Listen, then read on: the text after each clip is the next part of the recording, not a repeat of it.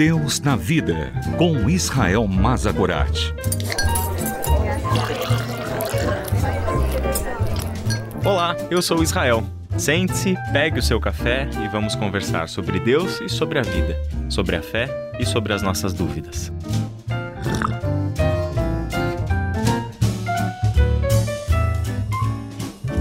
Nós já tivemos algumas conversas sobre os atributos de Deus. Falamos sobre os atributos incomunicáveis, tais como onisciência, onipresença e onipotência. Falamos também sobre atributos comunicáveis de Deus, dentre os quais citamos a santidade, o amor, a justiça e a sabedoria. Neste programa, nós vamos falar um pouquinho sobre a relação destes atributos de Deus com o universo em que nós vivemos, ou seja, o que os atributos de Deus nos ajudam a perceber sobre a realidade que forma o nosso universo. A fé bíblica afirma que Deus criou tudo o que existe. Isso significa que o universo é um meio de revelação de Deus. Em tudo o que temos na natureza, nós podemos enxergar parte do ser de Deus, mas não o próprio Deus. Isso é o que difere a fé bíblica da fé panteísta, que acredita que Deus é tudo e por isso ele está em todos os lugares. Ao contrário dessa ideia, a fé bíblica entende o universo como se fosse uma grande pintura.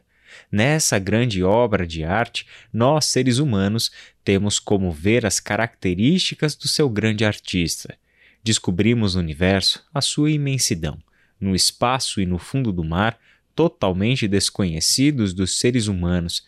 Descobrimos seu gosto pela beleza, na riqueza de detalhes e cores das plantas, flores, peles de animais e penas dos pássaros, nos peixes multicoloridos que povoam os oceanos descobrimos o amor de Deus no cuidado de uma fêmea pelo seu pequeno filhote e em como ela coloca a própria vida em perigo para defender a sua cria.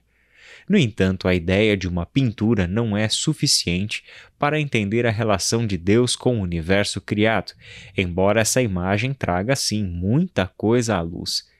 Deus é o Criador, o grande artista, mas que mantém todo o universo em funcionamento. A fé bíblica crê num Deus que criou e permaneceu com a sua criação.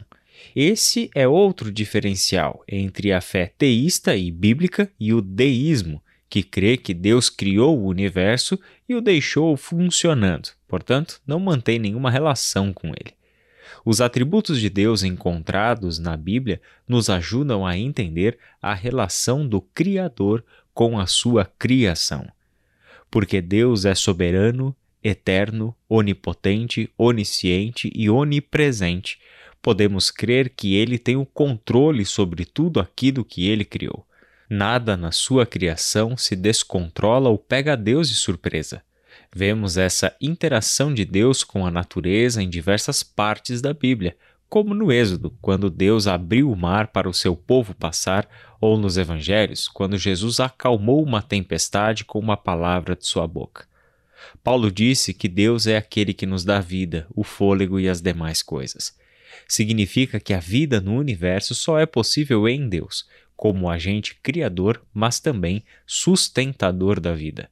Um exemplo disso é que não importa o quanto a ciência e a tecnologia avancem, a ciência, o conhecimento e a inteligência humana jamais serão capazes de criar a vida.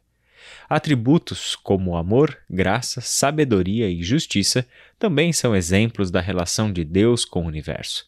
Se ele nos revelou ser justo, sábio, fonte de amor e de graça, com a intenção de que o imitemos nessas qualidades, isso prova que ele mantém o interesse, a relação e o cuidado com as suas criaturas.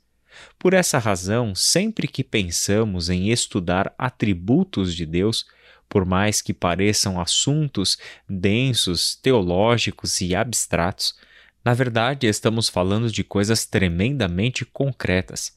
É este conhecimento que a teologia traz para nós, baseando-se nas Escrituras, que ajustam os nossos olhos para perceber a presença manifestada de Deus em todas as coisas por Ele criadas.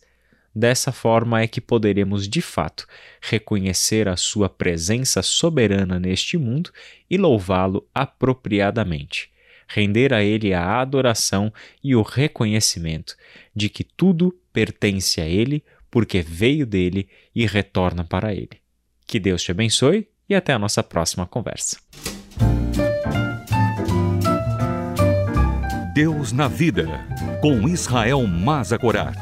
Para ouvir novamente, acesse transmundial.org.br.